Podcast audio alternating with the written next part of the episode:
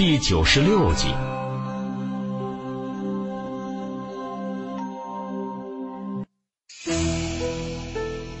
这段时间以来，随着叶川知名度不断的提高，大家也知道他要搬迁店铺了。对此，众人也觉得合理。毕竟以叶川偌大的名气，再窝在小巷子之中，也不配合他的身份。所以，当大家知道叶川租了一栋五层的楼房作为新店之址的时候，根本没有哪个人觉得有什么不对的，反而觉得很正常。事实上，三大风水师他们名下的店铺也是这样，以楼为店，哪怕只有一层大厅是作为门店之用，但是其他楼层根本没有空置。最夸张的是，还是张半夏的元春阁。足足十二层楼之多，而且那栋楼本身就是张半夏的私产，在杭州寸土寸金的地段，那栋楼的价值至少好几亿了吧？哪怕张半夏退休，也可以凭借这栋楼安享晚年了。由此也可以知道，大风水师的底蕴到底有多么的厚实。相比之下，叶川才起步租赁了一栋小楼房作为新址，自然是微不足道的小事。所以，就算知道楼房在装修中，但是真正关注的人却没有多少。对于楼房的布局，到底装修成什么模样，更是没有半点了解。所以现在。当楼房大门敞开，内部的结构摆设彻底展现在众人眼前之时，一帮人顿时瞠目结舌，轻轻抽了一口气，一脸的震惊。这是？许多人睁大了眼睛，难以置信。看到这样的情形，叶川的嘴角轻勾，率先迈步走进其中。张扬眼中带笑，然后轻轻的一招手，一帮学徒立即齐步而行，整齐的跟在叶川身后，轻快的进入大堂。瞬时，鞭炮火光散尽，声音戛然而止。魏老头的大嗓门又传出了苍魂有力的叫声：“开门迎客嘞！”刺耳的声音顿时让众人惊醒，恢复了心智。有人使劲摇头，晃着脑袋道：“长见识了，真长见识了！原来这店铺还可以装修成这模样呀！还是年轻人会玩呀！”嗯嗯嗯嗯，旁边许多人纷纷点头，深以为然。主要是一叶居的装修设计真是出乎大家的意料。有别于常规的风水店铺，正常的风水店铺，哪怕在店铺大堂之中布置了招财纳气的风水局，但是其中的布置也不会有什么猎奇之处，就是正常的架子、柜台，还有各种陈设物，再不然就是以半壁隔开，内置个小茶室什么的。这样的布局可以算是店铺的标准配置。但是叶川的店铺却有些颠覆，没错，就是颠覆。一楼一百多平方的空间全部打通了墙壁，只留下一个个承重的支柱，形成了一个巨大的厅堂。这一层就是完整的店面，视野非常开阔。也多亏了魏老头足够的开明，允许叶川这样乱来。当然了，以一层楼的空间作为一个店面，这也不算惊奇。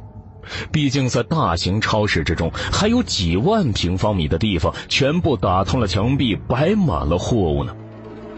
问题在于，有谁见过在一层店面的中间圈了将近二十平米的范围，筑了一个水池？真的是水池。众人情不自禁，慢慢的进入店铺。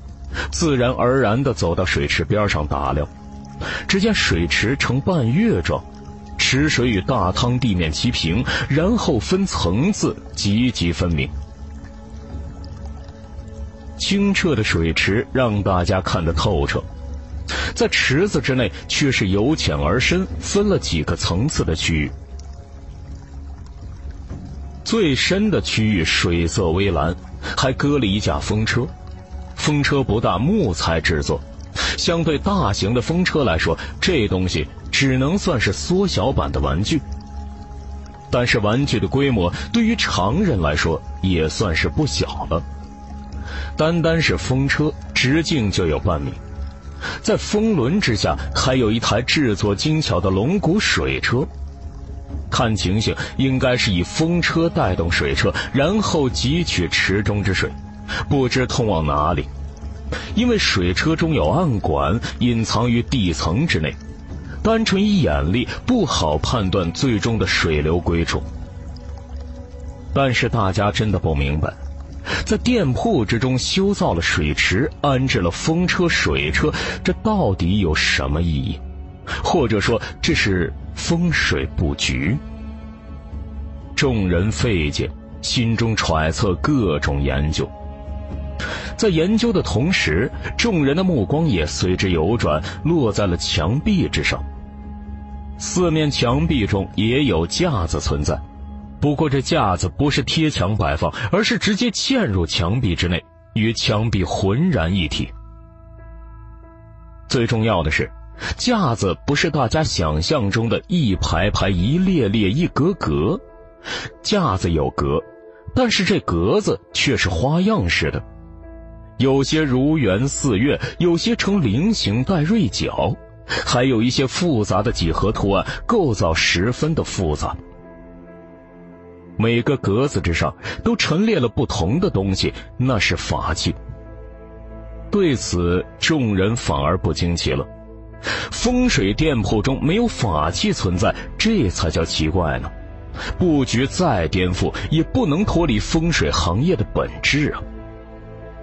另外，需要说明的是，众人的目光在墙壁游走一圈之后，就不约而同齐刷刷的抬头张望，看向了店铺的上空。在店铺的天花板上，却是十分的引人注目。可以说，让大家震撼惊奇的原因大半就在上面了。店铺上空自然装了吊顶，吊顶浑圆如苍穹之星，这也不稀奇。很多的店铺都喜欢这样搞，以表现星空之苍茫浩瀚。问题是一叶居不同啊，在这苍穹之下。竟然有条条的钢丝垂落，系了一艘长达两米的龙舟。紫色的龙舟可谓是巧夺天工。哪怕隔了几米，大家也能够看出这龙舟的做工极其精妙，绝对是出自名家的手笔。最重要的是，龙舟紫色纹理仿佛是天然成型，好像真正的龙鳞片。在阳光的照耀下，竟然散发出点点的光泽。奇异的光泽映在底下对应的池水中，自然浮现了一红氤氲瑰丽的颜色。水光流动，直接从池水中溢了出来，又照向了四方。霎时间，整个宽敞的大堂就沐浴在一片湛然紫光之中，熠熠流辉。这也是为什么，在大门敞开的瞬间，众人目瞪口呆的原因。这布置绝了，简直就是紫气东来，贵气迎门呐！这样的景象，怎么不叫人心醉神迷？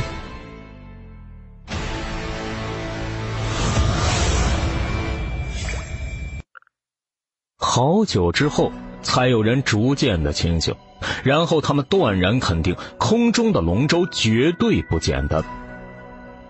一些风水师眼力过人，更是很确定龙舟的紫色那是材料本身的色泽，而不是通过颜料上色染成的。天然的色泽与颜料染成存在很大的区别。难道说这是紫檀木不成啊？有人嘀咕，十分的感叹。两米龙舟，而且还是成型之后的两米，这需要耗费多大的木材呀！最重要的是，龙舟雕刻的栩栩如生，那线条、那弧度非同于俗流。乍看之下，也让人觉得美轮美奂，十分的养眼。紫檀木，一帮风水师之中，肯定也有行家的存在。有人细看之下，立时摇头：“不像啊，怎么看都不像是紫檀啊。还有这气味，闻起来有些舒坦，似乎是……”那人斟酌半晌，只觉得龙舟气息清新自然，有些似曾相识的感觉，但是一时半会儿他也不好确定那是什么东西。当然了。大家也不傻，只要眼力不差，基本上可以确定龙舟的木料一定很珍贵，哪怕不是紫檀，也是其他珍稀的木种。要知道，世界很大，除了比较常见的几种木料以外，还有许许多多稀少的东西，谁也不能确保自己熟知天下之珍宝。木料只是其一。有人环视之后，也忍不住沉吟：这里的布局到底有什么含义呢？这问题也是众人好奇的焦点。一个风水师在观望的时候，忍不住在口袋中取出一块小巧的罗盘，他以长袖掩饰，然后端着罗盘研究。须臾间，他表情一阵惊声道：“好浑厚的气场啊！”哦，旁人眼前一亮，纷纷围了过来。他们凝神一看，罗盘中的指针稳稳悬立，但是针尖两头却轻轻的晃动着。看了一眼，有经验的风水师就明白，这是由于店铺中的气场凝实，以至于压的指针不动。但是指针轻晃，也意味着气场在流动，充满了生机活力。正所谓。流水不腐，户枢不蠹。气在流动，也意味着气场源源不绝，不会枯竭。一时之间，众人忍不住看向店中的水池以及风车、水车。尽管风车、水车没动，池中之水也很安静祥和，但是大家也可以肯定，殿中的气场必然与之相关。一想到店铺的主人是叶川，众人却有些释然了。要知道，对于叶川在风水上的造诣，早已经没有多少人怀疑了。但凡风水师，只要是有实力、有条件，在布置自己店铺的时候，绝对是不遗余力。三大风水师的店铺各有风水局为镇，那八方之生气、财运十足。显然，叶川的一叶居肯定也不例外。只不过，正如同一帮风水师瞧不出三大风水师店铺布局奥妙一样，哪怕他们群策群力一起研究一叶居的店铺布局，也照样看不出什么端倪来。知其然，不知其所以然，这也是一种差距。算了，不想了。观望半天不得其解，有人索性放弃了，随之研究店中的法器。一件件法器摆在花市的架上，可谓是琳琅满目。再加上灯光的照射，一些法器还反射着绚烂的光芒，让人看得眼花缭乱的。哎，有人看了片刻，忽然感觉有些不对，他忍不住上前凑近了法器观察。研究一会儿之后，他的脸色微微一变，十分的惊疑不定。咋了？这法器有什么古怪吗？没古怪，好东西啊！哎，这做工，这气场，肯定是精品的法器啊！而且，不仅是一件，至少有好几十件精品。没想到，叶军的底蕴也不差。正常呀。有知情人悄声解释道。如果不出意料呀，这些东西应该是在一元寺开光的。哎，我听说了，前一段时间，一元寺临时举行了法会，连办了七天呢。这七天的时间呀，早中晚三个时段，大概有十二个小时，持续的为一批法器开光加持呢。哎呦，这么大的力度，弄一批精品法器不是什么问题。知情人感叹道：“一元寺对叶师傅的支持真是毫无保留啊。”那是当然。谁不知道，一元寺之所以香火鼎盛，叶师傅占了大半功劳。整个杭州城，要说对叶师傅的支持力，唯有一元寺最旗帜鲜明。嗯嗯，对呀。一帮人点头之余，也颇为羡慕，因为他们很清楚，对于风水店铺来说，背后有一座香火旺盛的寺院支持，那终究是意味着什么情况？可以说。这是店铺成败的关键，最稳定的货源。三大风水师凭什么一年参加一次联合法会，而且每一次只是一位大风水师参加而已，一人轮一次，每个人隔两年才有一次机会。以大风水师在行业中的地位，他们怎么可能这样谦让？说到底，还是由于每个大风水师的背后都与一家大佛寺关系深厚。哪个大风水师有法器的需求，都可以请大佛寺出手帮忙开光加持。这样的便利，才让三大风水师从来不缺乏精品法器，甚至还可以定制顶级的法器，让他们在竞争之中处于不败之地。毫无疑问，叶川也有这样的趋势了。一时之间，众人心中恍然，隐约之间也有些明白了三大风水师忌惮叶川的真正原因。不仅是由于叶川有实力，更重要的是，在不知不觉之中，叶川在杭州城也另起炉灶，拉起了另外一张属于自己的关系网。随着这网络人脉的不断加深扩散，势必与三大风水师的关系网重叠在一起。那个时候，自然会动摇了三大风水师的根基。试想，谁能容忍这样的事情发生呢？几个风水师目光闪烁，却很有默契的接过了这一眼。有些事情，大家心照不宣就好。说开了就没意思了，还会得罪人。最可怕的是，还会得罪大风水师，谁敢呀？在几个人以眼神交流之时，冷不防有人惊呼道：“哎，大家快看，这是什么？”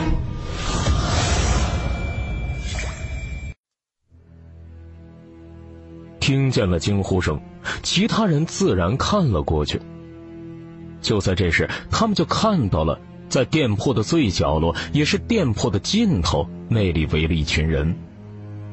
惊呼的动静就是从那边传过来的。一帮人面面相觑，自然有些好奇，不由自主的走了过去。呃，走到角落之后，再通过围观人群稀疏的空隙，几个人也看清楚了。在尽头的位置，却是一方五六平方的展台。小小的展台呈圆坛之状，在展台上伫立了一个高大的造像。乍看之下，几个风水师立时吃了一惊，主要是这造像也有几分惊人。造像的形态也比较常见。那是大名鼎鼎的关羽关云长，绿袍红脸长须裹胸，卧蚕眉丹凤眼，一柄大关刀长约两米，散发锋芒之气。当然了，类似这样的造型，几个风水师不要见得太多，毕竟关公之相在民间十分的兴盛。曾经有过这么一段时间，城城有关帝庙，家家户户必拜关公像。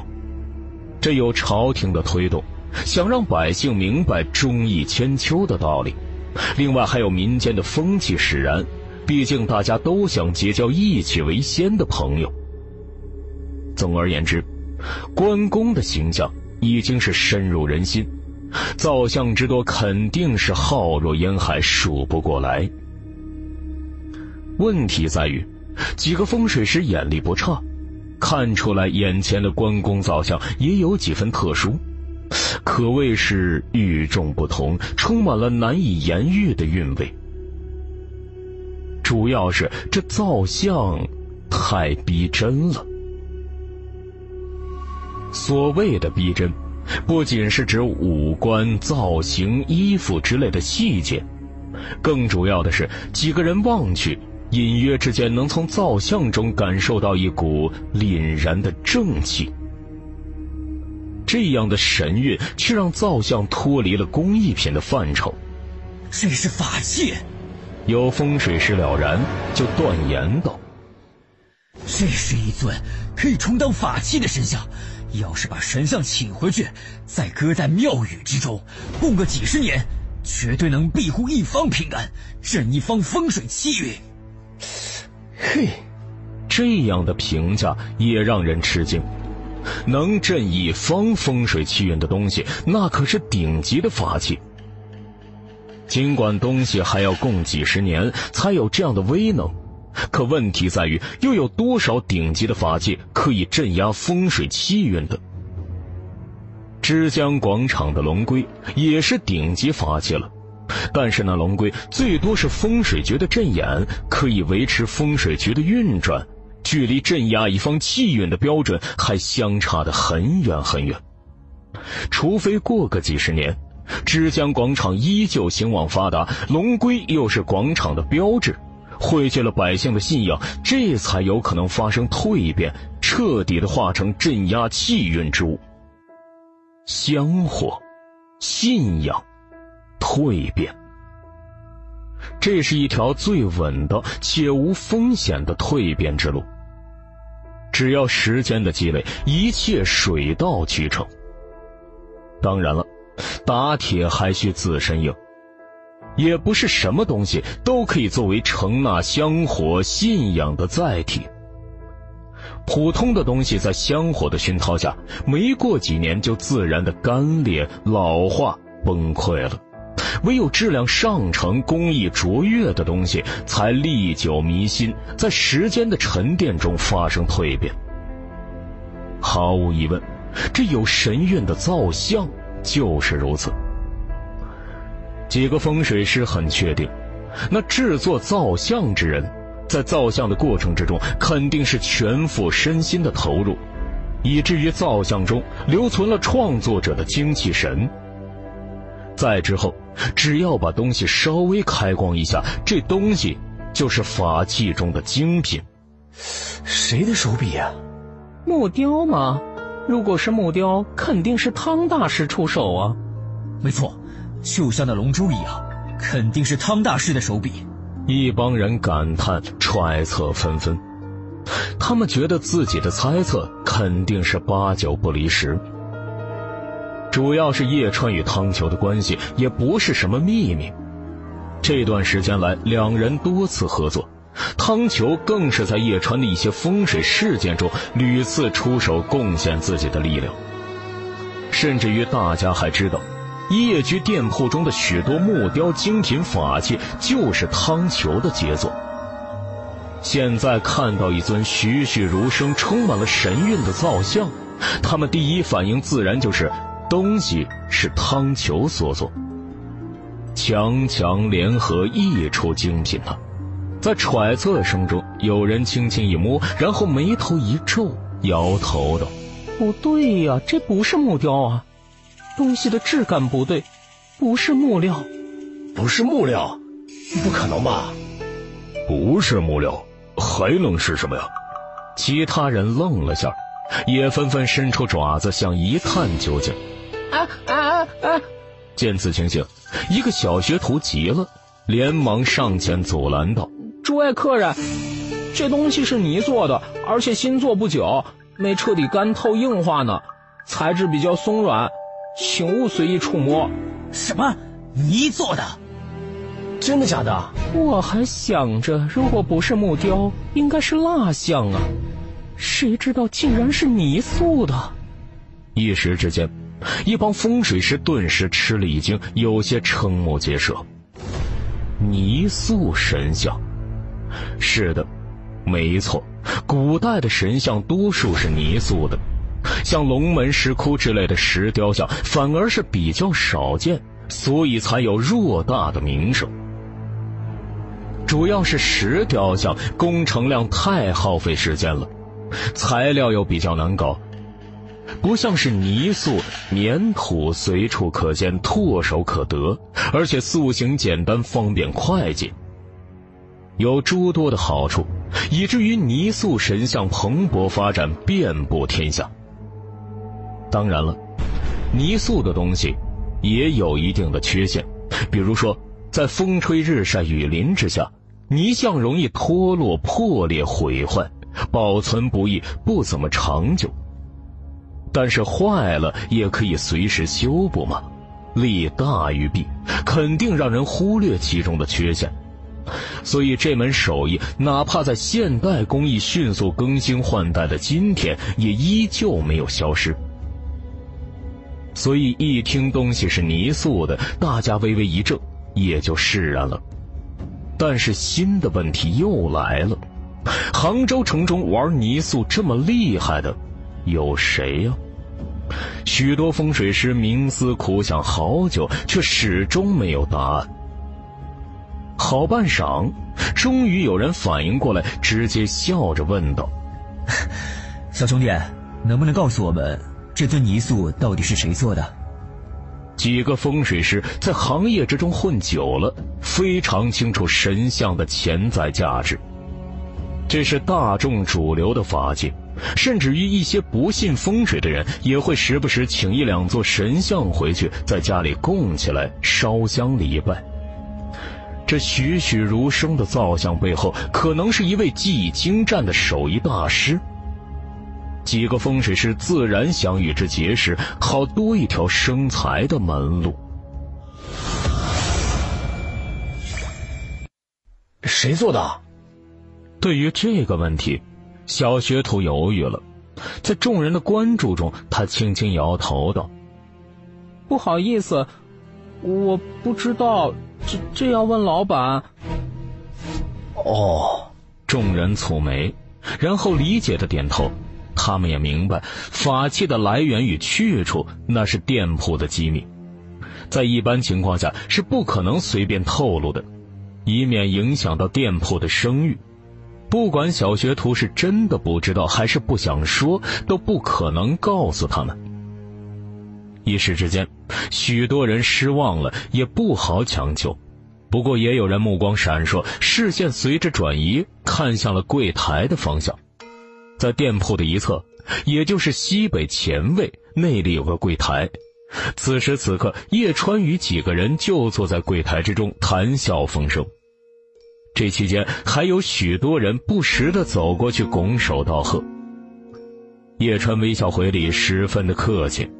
走，见此情形，也有人提议道：“趁着人不多，大家也去和叶师傅聊两句，顺便向他请教一下。”这店铺布局的玄机，好，其他人眼睛一亮，纷纷赞同。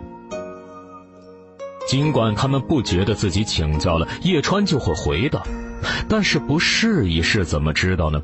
反正问了又不会有什么损失。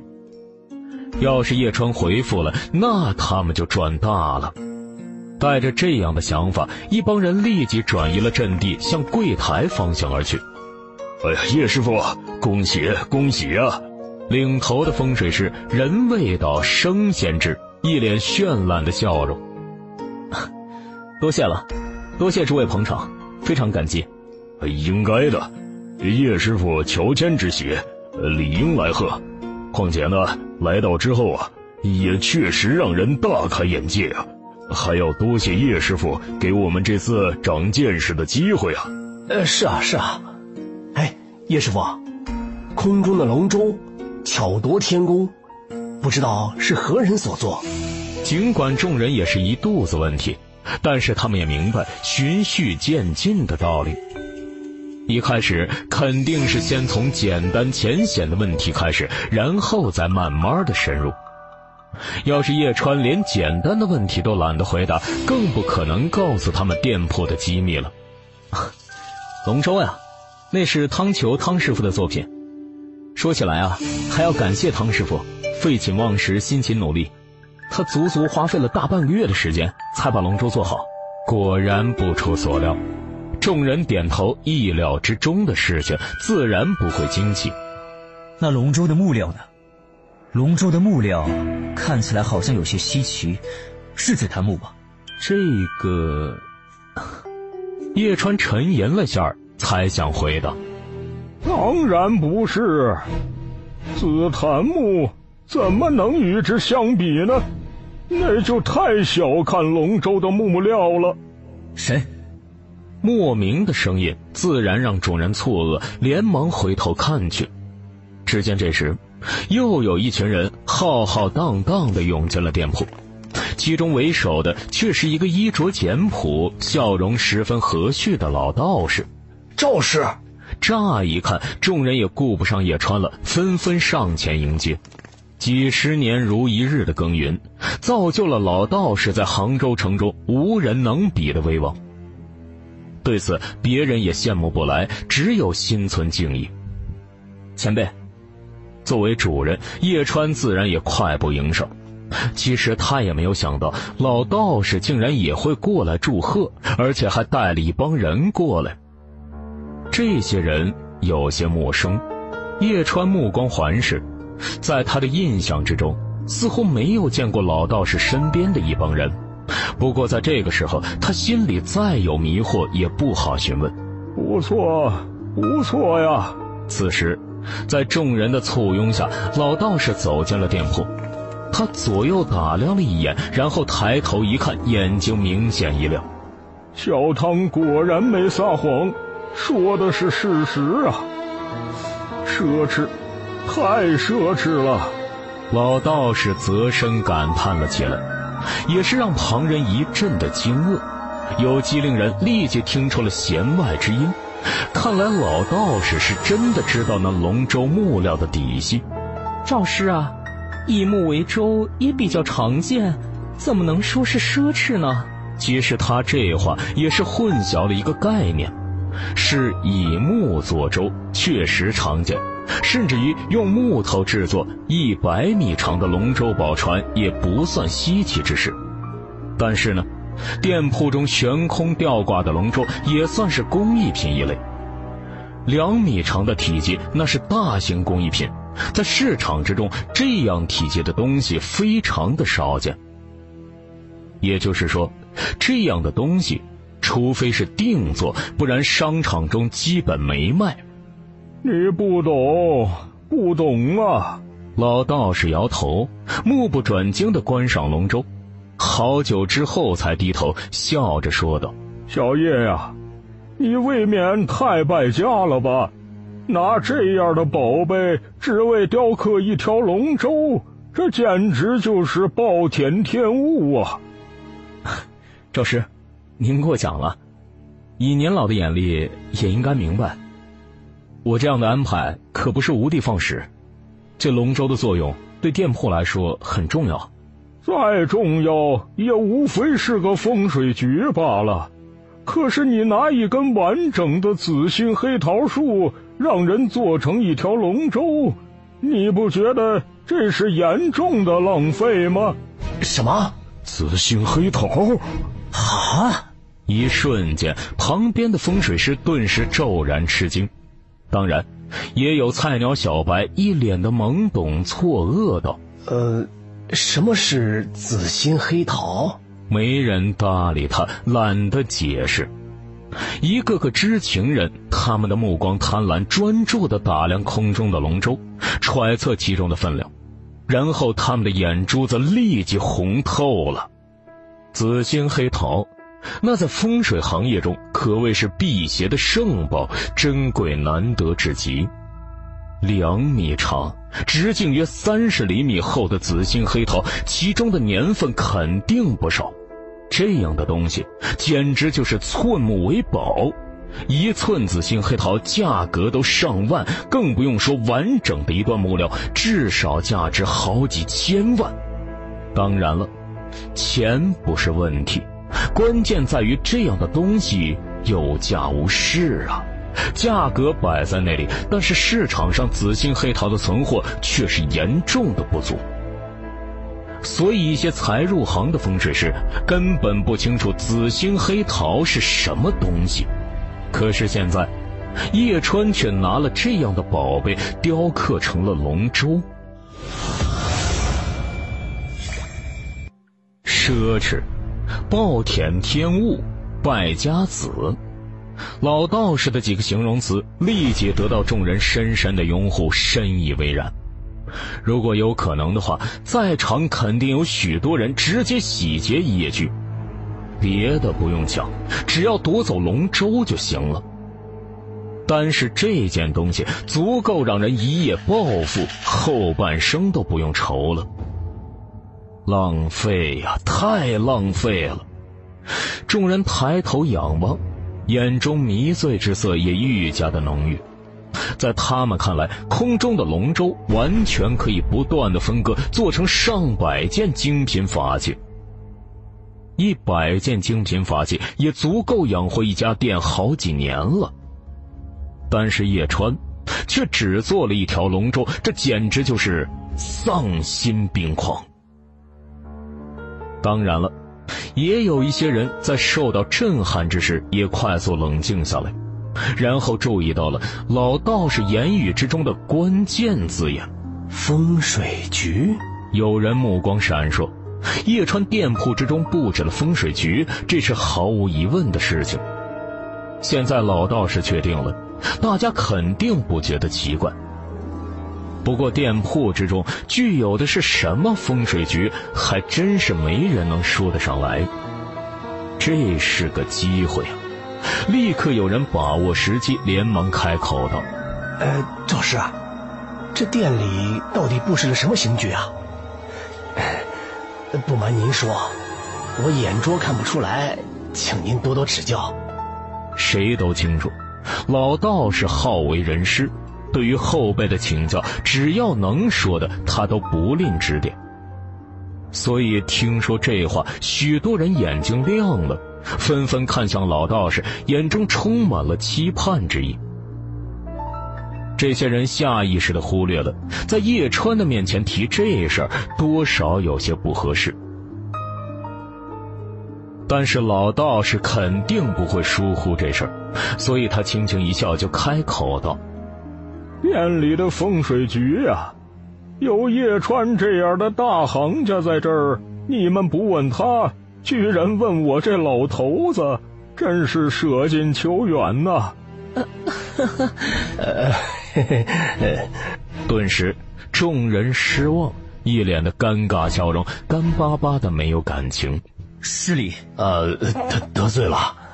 这其中又有几个风水师，他们情商很高，连忙向叶川表示歉意。你们聊，我去招呼其他客人了。赵师，我失陪一下，招呼不周，请多包涵。这不是推脱之词，确实是在众人聊天之时，又有新的客人前来祝贺。作为主人，叶川肯定要去迎接，以免失礼。去吧，老头子不请自来，你不用刻意招待。我与大家扯谈几句，喝杯茶就该回去了。怠慢了，叶川拱手，然后招手让小学徒奉上热茶，这才离开。他一走，众人反而放开了。呃，赵师啊，这店铺的风水局真的不能说呀。叶师傅刚才可没说让您帮他保密呀。就是就是，几个人连忙点头，不知道出于什么心理，反正很想弄清楚这店铺风水局的奥秘。你们呐，这是在刺探军情？老道士人老，心可不糊涂，似笑非笑道：“是不是觉得叶川的新店开张？”让你们受到了严重的威胁呀！呃，嗯，刹那间，许多人脸色微变，多少有些不自然。不管是谁，被说破了心思，肯定会觉得尴尬。但是也有人很坦然道：“赵师，您这话可是说错过了。嗯，错在哪里啊？呃，我们怎么可能受到威胁呢？哼，哎，叶师傅的实力啊，要威胁也是威胁到那三位啊。我们这种级别的风水师，想受他威胁 也没啥机会呢。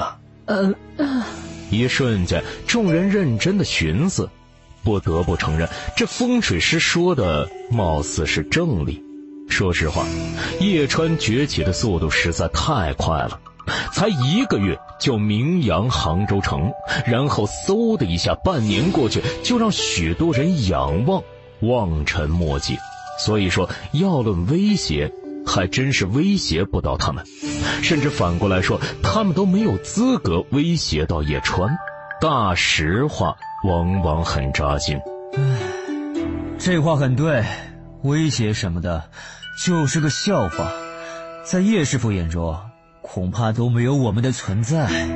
哎，是啊，人家的目标肯定往天上看呢。几个风水师自怨自艾，旁边许多人心有戚戚然，想他们奋斗了许多年，还不如一个年轻人，一把年纪真的是活到狗身上了。天才什么的，果然让人厌烦。你们呐，这样的心态，纵然知道了殿中有什么风水局，又能如何呀？不能如何，但是能长见识啊！回去和别人吹牛也是好事儿啊！对对对，一帮人点头，深以为然。当然了，这是借口还是真心的想法，那就不得而知了。你们呢？进来看半天，对于殿中的风水布局有什么看法吗？哎，事实，一帮风水师也注意到，在老道士的旁边有几个陌生人。实际上，杭州城的风水行业也不算很大，整个圈子之中，抛开那些学徒不提，只论风水师的话，大概百来人而已。一百多个风水师，相互之间就算没打过交道，但是在参加一个聚会之时也会打个照面，好歹有些印象，有些眼熟。要是让他们觉得陌生的人，肯定不是杭州圈子的。一时之间，众人有些好奇，自然打量这几个陌生人。几个人不算年轻了。人到中年，有高有矮，有胖有瘦，都是普通人的相貌身材。不过，众人也在这几人身上隐约感受到几分傲气，那是一种比较模糊的感觉。主要是几个人的眼神在看他们的时候，就好像大城市来的在俯视乡下人一样，隐约蕴含了一种说不清楚的优越感，讨厌，很让人讨厌的眼神。有风水师皱眉，心念百转之间，也有了一点揣测。还行吧。在老道士的提问下，几个人之中，一个身材消瘦的中年人露出了不怎么情愿的神色，慢声开口道：“无非是化龙石罢了，不算多么的高明。”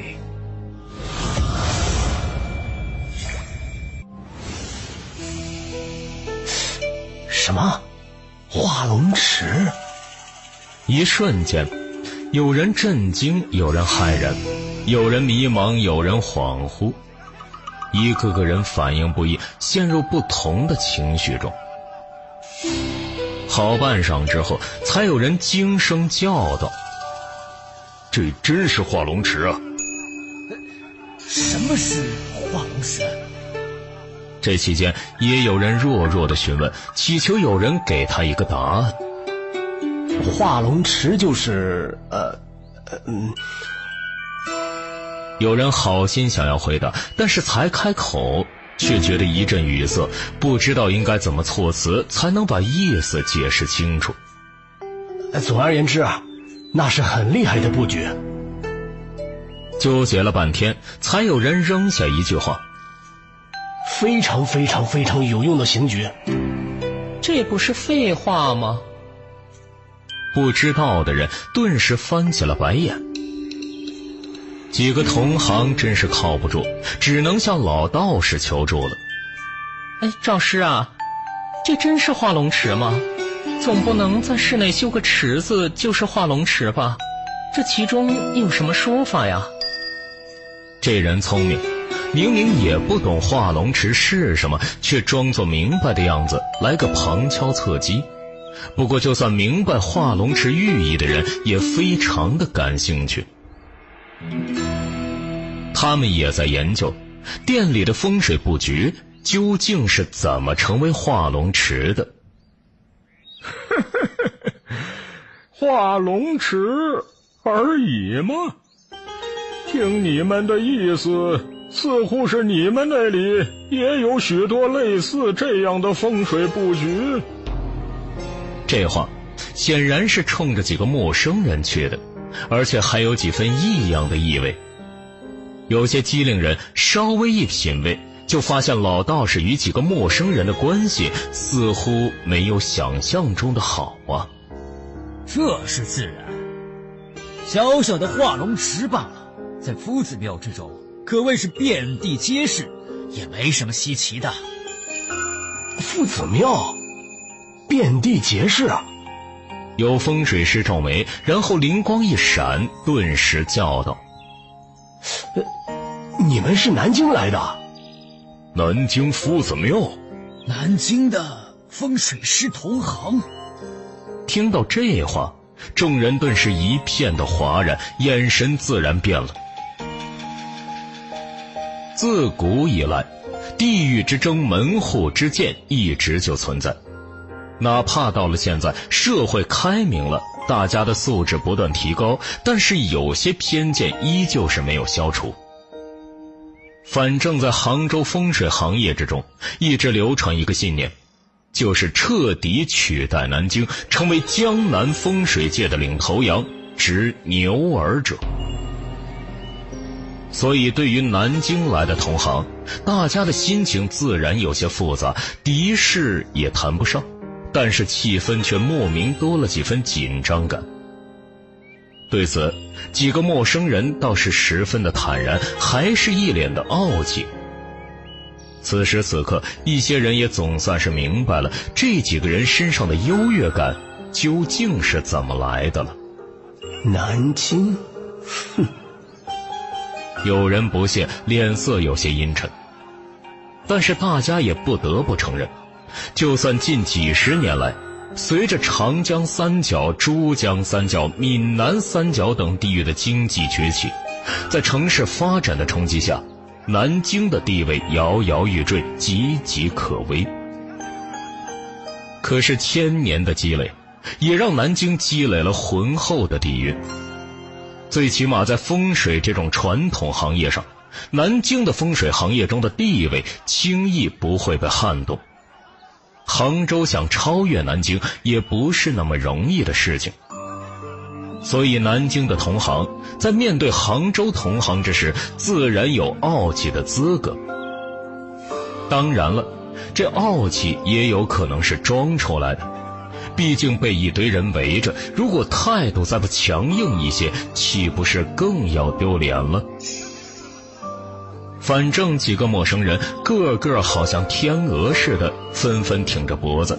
下巴尽量抬起来，一副目无鱼子，你们都是垃圾的架势。这模样也更让人气愤了，一时之间自然出现了短暂的冷场。之所以说只是短暂的冷场，因为老道士看到情况不对，也随之轻笑，搭起了圆场。夫子庙啊，我早闻大名，早些年也去过。呃，怎么说呢？这庙街有几个店铺，确实有化龙池的存在，但是说比比皆是也不尽然。况且在我看来，那几个化龙池与眼下这化龙池相比，还是有些差距的。几个陌生人闻声，脸色自然也变了。赵氏。我们尊重您是前辈，但是你也不能睁着眼睛说瞎话呀！眼下这个化龙池，无非是仗着有紫心黑桃为阵，占了法器之便利，才带动了殿中气场向四方扩散，然后以墙壁为网，笼住气场，形成一个封闭的空间。这布局的目的，就是简单的乘风聚气，以酝养架子上东西。化龙池，说白了。就是养气之地，这样的布置，这样的环境，其实也不是什么大不了的手段，没有任何出彩之处，怎能与南京夫子庙的化龙池相提并论？啊，养气之地！瞬间，一些人才恍然大悟，微微吃了一惊。这时候，他们总算明白。化龙池到底是什么样的功效了？化龙只是比喻，在传说之中，不管是鱼蛇之属可以化蛟成龙，风水行业中普通的东西也可以通过氧气凝聚出气场，化成法器。毫无疑问，一叶居殿中布置的风水局就是这样的氧气场所。也就是说，殿中的法器。在化龙池的气场酝养下，气场肯定是越来越强，质量不断的提高。这样的环境，哪怕是普通的法器，只要时间久了，说不定可以退化成精品法器。想到这里，一些风水师自然感叹起来，也有几分震惊。要知道，这样的养气之法，在风水行业之中，其实也不是什么秘密。但是众所周知，这样的方法一般掌控在大风水师的手中，常人难以觊觎。或者说，就算知道了方法，也布置不出氧气的环境。没有想到，叶川却在自己店铺之中摆了一个化龙池之举。这样的手段，真是惊叹。不过也有一些人也觉得麻木了，毕竟大半年来叶川带给他们的惊喜、惊叹、惊骇也已经足够多了，也不差眼下这一桩事件。他们更关注的却是南京这些同行到底为何而来。也不是说南京的风水师不能来杭州。事实上，由于交通方便了，各地风水师相互串场的事情实在是太多了，大家根本顾不过来。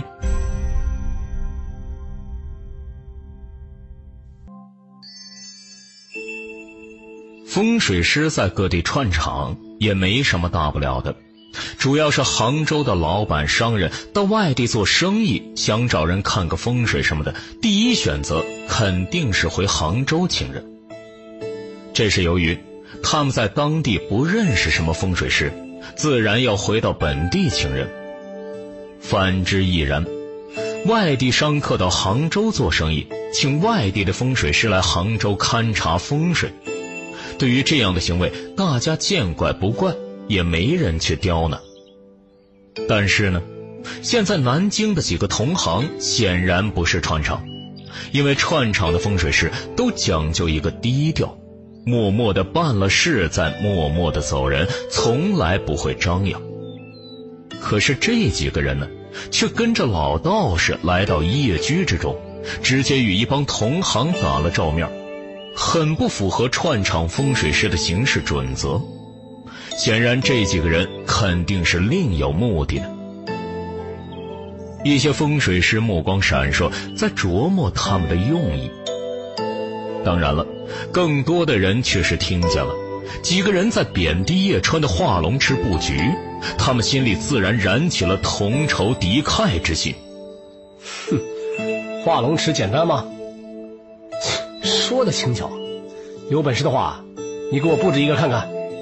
就是，布置养气之地，岂是轻易之事啊？这要对于气场的变化有着十分高明的理解，还要掌握其中的流动性，再加以梳理引导，才有可能适应环境。这些细节知易行难，就如同核武一般，哪怕知道核武的定式，又有多少人能够通过定式把核武制作出来？是啊，嗯，言之有理。一帮人深以为然。你们不行，不代表其他人不行。南京一个风水师也随之反驳道：“反正据我所知，南京城至少有十个化龙池，你们杭州又有多少呢？”听到这话，众人顿时寂静无声，哑口无言。没办法，在场一帮风水师之中。有些连化龙池是什么原先还不知道呢，有知道的更清楚这玩意儿的难度，根本复制不出来。所以在他们的印象中，杭州城的化龙池那可是屈指可数，除了三大风水师，还有叶川布置的这一个，应该就没有了吧？怎么不说话了？南京风水师环视左右，眼中充满了得意之色。他就知道，要拼风水的底蕴，天下除了首都京城以外，南京再无敌手。当然了，这个天下，他会下意识忽略了港、澳、台、南洋等地。哼，杭州风水师哪怕再恼火对方得意，却无可奈何。底蕴这种东西，有时候是没有办法比较的，这需要时间的积累酝酿，还要不断的沉淀。历史上，南京有很长的一段时间，作为南中国精华汇聚之地，各地的人才涌入，在沉淀下来，成为了他们本地文化的一部分。与之相比，杭州的火候还是差了一点。不过风水轮流转，在进入新世纪之后，几大新兴城市不断的发展，底蕴也在不断的增加。估计再过几十年，越过南京不是什么梦想。有人捏紧了拳头，暗暗打气。然而这也更改不了他们只能眼睁睁看着几个南京风水师得意洋洋，却无能为力的事实。怎么了？冷不防的，叶川走了过来，他才接待了几个客人，闲聊了几句，发现这里情况不对，自然走过来看个究竟。叶师傅，有人说你这化龙池很垃圾，不怎么样。嗯，叶川闻声眉头自然一皱。没错，叶师傅就是他们。有人打头，其他人自然反应过来，立即推波助澜，示意道：“这几个人就是南京来的同行，他们说你布置的化龙池与南京夫子庙的化龙池相比，相差甚远。”这人说话还算公允，没有添油加醋。南京同行，小叶，你忙完了，来。我给你引荐一下啊，这些呢可是南京来的贵客呀，分别是陈师傅、冯师傅啊，他们呢可是专程从南京过来给你捧场的。老道士一个个介绍，眼中笑容盎然，不知道为什么还有几分坐看好戏的意味。专程来捧场。叶川肯定是不信的，不过表面上他倒是客气道：“哈，几位盛情确实让人受宠若惊啊，非常感谢。” 几人之中以陈师傅为首，这时候他表情有点不自然，见鬼了的专程捧场啊！但是老道士这样说了，他也不好反驳。他虽然傲气，但是基本的情商还在，也很清楚，现在否认的话，打的不仅是叶川的脸，还得罪了老道士。别看老道士身在杭州，但是据他所知，老道士与南京的几个老前辈关系可是很好的，基本上都是同个时代的人，哪怕原先不是朋友，但是时间的流逝下，与他们同一代的人不断的凋零离去，剩下的人关系再不好，还能差到哪儿去呢？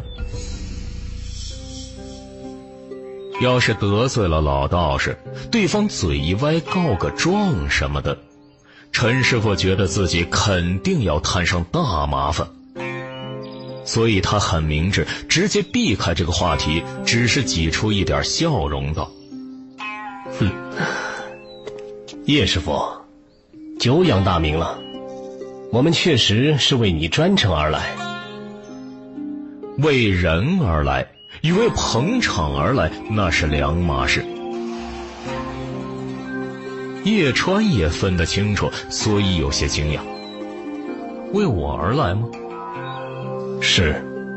陈师傅才想说话，又让老道士打断了。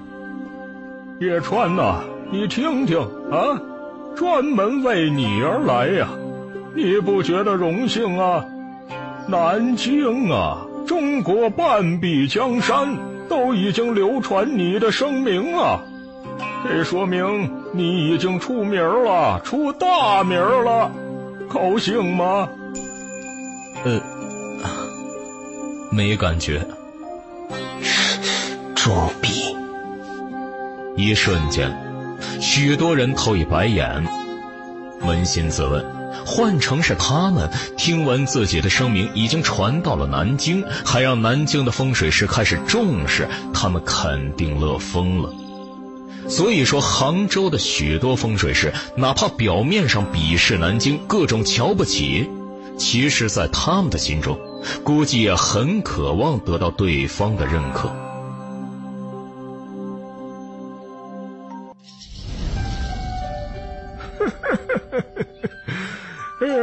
不错，不错呀，很好的回答。呃，名气这种东西呢，可有可无，关键还是有实力才行啊。有了实力，还怕名气不来吗？叶川，你悟了，挺好，继续保持初心，未来是你们的。行了，给你们引荐了，我的任务完成了。接下来有什么问题，就是你们自己的事情了，与我无关。祝贺了，东西也看了，我该走了，回见。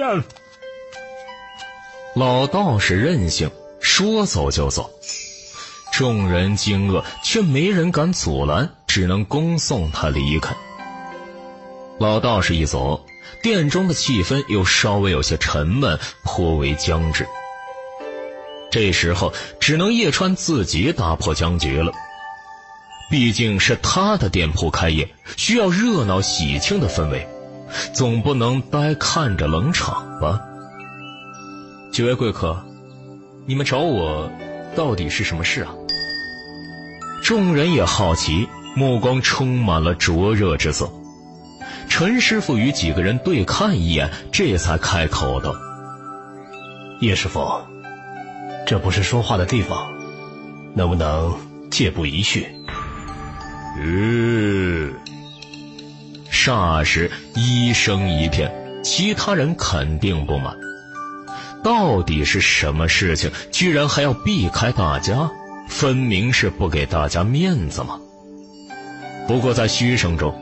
陈师傅等人却是不为所动，毕竟在他们看来，整个杭州城能让他们重视的风水师也没有几个。反正那几个人绝对不包括现场的一帮人，所以他们也没啥好顾虑的。借步。然而出乎许多人的意料，叶川摇头了，他拒绝道：“不好意思啊。”我现在要招呼客人，抽不出时间来。你们要是有事呢，现在就可以说；要不然就等一等吧，等到客人都走了，我们再详谈也不迟啊。漂亮！旁人一听，愣了一愣，之后顿时眉开眼笑，大声的喝彩：“嘿，叶师傅，好样的！没错，就该如此。叶师傅开业典礼，这才是正事儿。你们神神秘秘找上门来，又不说是什么事情，他哪儿有空搭理你们呀？对，不想说就不要说了。一帮风水师齐声附和，也算是万众一心，莫名的节气。你，此时，陈师傅等人脸色骤然一变，眼中掠过恼火之意。他们没想到叶川居然这么不给面子，不给他面子就算了，但是要知道，现在的他可是代表了南京的风水行业而来的。叶川这么不给面子，难道不怕南京？哎，陈师傅忽然冷静下来，他突然发现了，叶川还真不怕南京方面的施压。两个地方的风水行业，就算谈不上水火不容，但是肯定是互相不鸟对方。南京方面的压力还真架不到叶川的身上。异地而处，如果有哪一天杭州的大风水师忽然找他来聊天，他一样可以爱答不理。想到这里，陈师傅勉强压住怒火，耐心的解释。叶师傅，此事关系不小，最好找个僻静的地方细聊。咦，一众风水师肯定不买账。有什么事情不能当面说的？其中必有蹊跷。甚至有人阴谋论的猜想，是不是南京的同行过来是想把叶川拉拢过去？有人在本地成名，却被拉拢到异地坐镇，这在风水行业之中也不是什么稀奇的事。考虑到这个可能性，许多人眼中自然露出了警惕之色。尽管对于叶川的威名崛起，也有许多人看不惯，但是一码归一码。再怎么羡慕嫉妒恨，叶川也是杭州的风水师。如果让别人拉拢走了，从某种程度上来说，也是杭州的损失。这样的事情绝对不允许发生。一时之间，几个风水师不约而同，直接站在叶川的旁边，然后一人开口道：“叶师傅，你说的对啊。”这些人莫名其妙找你聊天，又不肯说是什么事情，这鬼鬼祟祟、居心叵测、不安好心，你千万不要答应他们啊！就是就是，够了！陈师傅忍不住了，什么冷静，什么大局为重，直接置之脑后。他哼了一声，气愤道：“哼，叶川，你不要太过分。”不要以为你投机取巧，破了股权大师的风水局，就觉得自己了不起，天下无敌了。说到底，你这只是运气，而不是真正的实力。我们之所以找你，无非是看在大家同属大陆风水师，关系上比较亲近的情分上，才准备与你做个事前交流，以免出国之后。各自为战，可惜啊，狗咬吕洞宾，不识好人心。既然你这么不识好歹，我们也不想多说什么。走。说话之间，他直接甩手而去了。他的几个同伴自然是与他保持一致，狠狠瞪了叶川一眼，也随之离开了。等到他们身影消失在店铺外面，众人才反应过来，然后一阵的惊异。什么出国呀？到底怎么回事？似乎有什么我们不知道的事情发生了。一帮人揣测纷纷，十分的困惑。他们看向叶川，眼中充满了疑问，想求个答案。然而这时。叶川若有所思，然后脸上笑容如初，声音平和道：“大家有心了，多谢大家关照捧场。嗯，非常感谢大家的到来，我无以为报，唯有在旁边的酒店订了几桌酒宴，希望大家赏脸出席。一边说着，他歉意点头，又转身招呼其他人了。叶川不愿意多说，显然是不愿意透露详细的内容，这无疑让人失望，同时无可奈何。众人叹气之余，也激发了他们强烈的好奇心。一个个人目光闪烁，也有几分坚定的信念。他们就不信了，以他们这么多人的人脉背景，还挖不出来叶川的秘密吗？恭喜恭喜！多谢了。喜庆的场面在继续，但是许多风水师却无心欣赏店铺中的风水布局以及各件精美的法器了。他们只想知道，南京风水师前来的背后到底隐藏了什么秘密？八卦之魂熊熊燃烧。在一些人探秘八卦的时候。涌入夜居的客人也越来越多了。这世上就是如此，雪中送炭少，井上添花多。叶川现在也算是功成名就，从默默无闻的小卒子，再到现在如雷贯耳，连大风水师都不敢忽视的存在。这只是大半年的成长而已。如果再给叶川多一些时间，比如说……两三年，他根基肯定十分的牢固，恐怕连大风水师也撼不动。只要是明眼人都能看出这样的趋势，所以整个杭州的风水师，除了三大风水师所属阵营以外，该来的基本上都来齐了。一时之间，叶居自然是客似云集，也多亏了楼房空间足够大。除了一楼大堂以外，还有二楼茶室、贵宾室，上下两层，再加上门口外面的街道，总算是把人安置好了。这人头攒动的场面，自然是引起了许多百姓的注意。许多路过的行人忍不住驻足旁观，尽管也看不到店铺里头的情形，但是门楣上那大大的金字招牌却是一目了然。一夜居干什么的？许多人迷惑不解，但是倒也不妨碍他们牢记这个招牌，至少有了比较深刻的印象。从某种程度上来说，也达到了广而告之的目的。值得一提的是，不仅是同行来了，冷不防的有几辆豪华的车子慢慢在热闹的人群旁边停下。车门敞开，走出来一群人，然后拱卫着一个富豪，一点一点的涌入店中。在小学徒的提醒下，叶川回头望去，也有几分意外。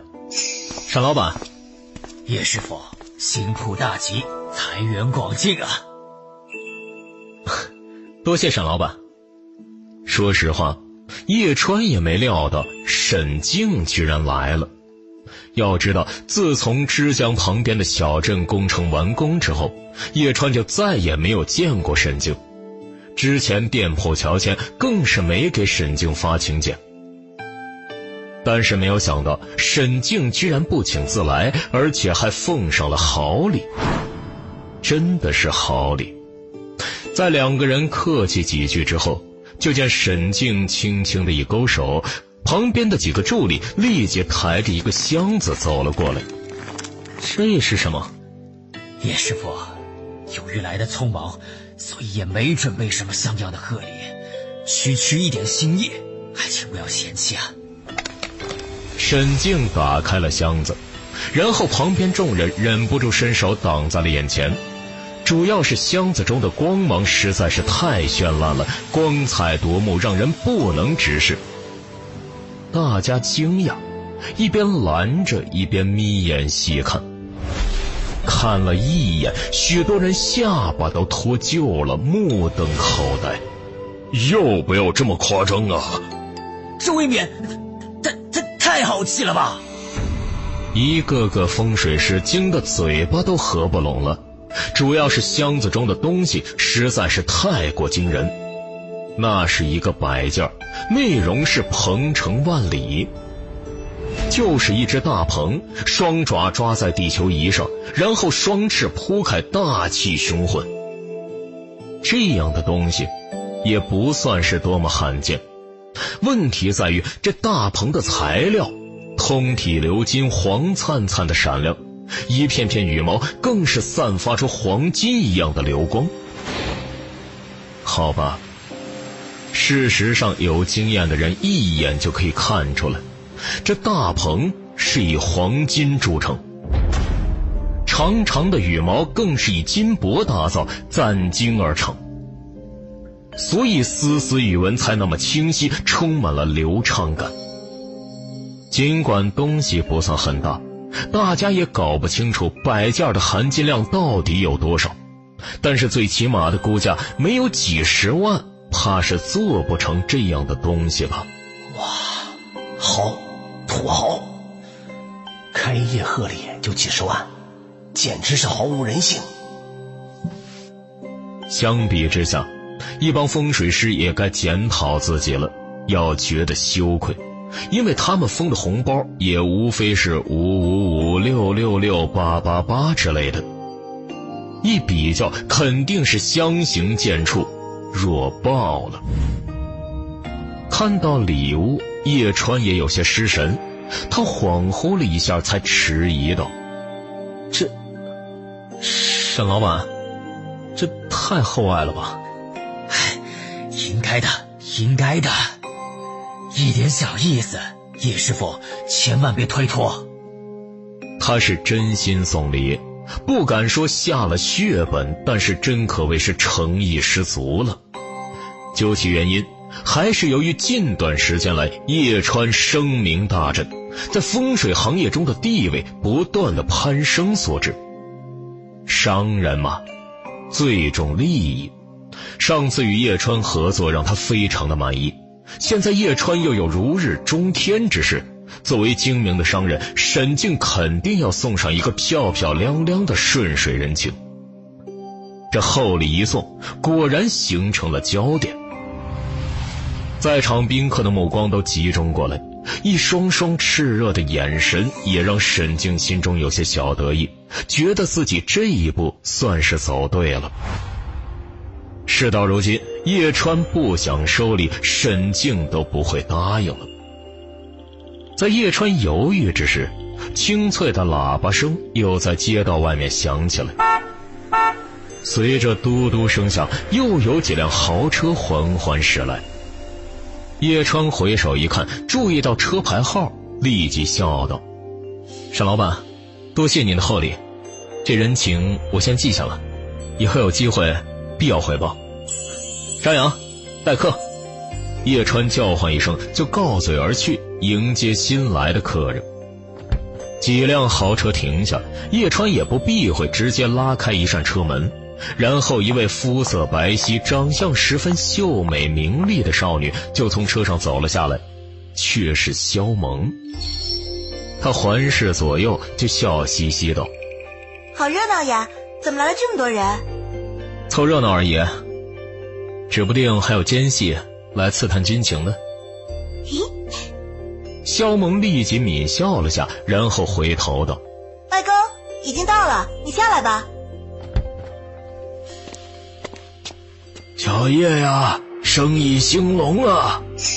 一个老人从旁边的车上走下来，一脸的书卷之气，自然是肖萌的外公王教授。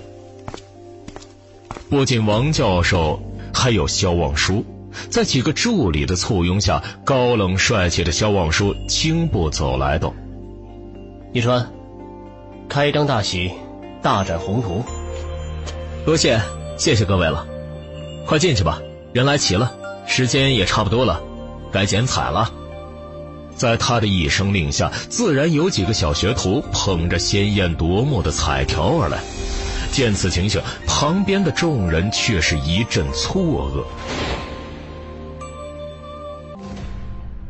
剪彩，这个时候剪彩时机似乎不对呀。从开业的基本流程来说，剪彩的仪式应该是安排在揭幕之前呢。在剪彩之后，就顺势揭幕，拉开蒙在招牌上的红布。可是之前红布已经拉开了，招牌都露出来了，还安排剪彩的仪式，这未免有些画蛇添足、多此一举了。这样的行为自然让人费解。在众人惊疑之时，却忽然发现叶川口中所谓的剪彩，似乎与他们的认知有一定的差别。因为这时，几个小学徒把彩带拿出来之后，就站在门口一扯，冷不防的，厚厚的彩带竟然分开了，形成了一张网。真的是网！众人错愕，凝神细看。只见那网似是由细细的绳子相互编织解锁而成，一绳扣着一绳，穿梭交叉结成了一张大网。几个小学徒把网展开，顿时挡着了门口，覆盖平铺。乍看之下，众人又惊又愣，莫名其妙。这是在干嘛呀？说好的剪彩呢？在惊疑中。热闹的人群里头，却有人兴高采烈，十分的开心，对着旁边的人炫耀道：“哎，看到了没有？那网锁可是我亲手做的。”呃，旁人一看，难免怀疑，但是有人却知道，那炫耀的人或许说的是事实，因为那人是魏老头。楼房的主人就是他，把楼房租给叶川，改造成店铺的。更重要的是，魏老头本身也是风水师，擅长结绳打锁。所以说，他肯定没撒谎。魏师傅，那网用来干嘛的呀？不知道，我只是按叶川的要求做了这个东西而已。东西具体怎么用，那是他的事情了，我没问。事实上，他问了，但是叶川不说，他也无可奈何。别人不知道啊，自然纷纷皱眉，轻轻的一叹气，继续观望下去。只见此时，红网铺开，几个绳脚被小学徒紧紧拴在了门角上。一时之间，宽敞的门口就多了一层类似防护网的存在。看到这个情景，大家就更不明就里了。他们想不通这层彩网有什么寓意。彩网扎好，几个小学徒退开，一网之隔，店里店外就仿若两个世界。里头有人，外头也有宾客。众人好奇张望，目光落在叶川的身上，眼神好奇而期待。大家都清楚。类似叶川这样的风水师，肯定不会无缘无故的耍花样。他的一举一动肯定是蕴含玄机，有强烈的目的。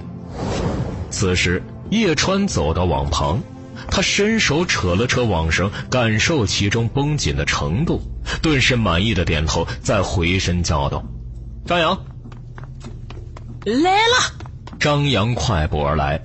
他笑容满面，双手捧着一个盖了红布的托盘。叶川扯开红布，在托盘中的一把金灿灿的剪刀就映入了众人的眼帘。真是剪彩啊！众人错愕，愣了一愣之后，更是觉得奇怪。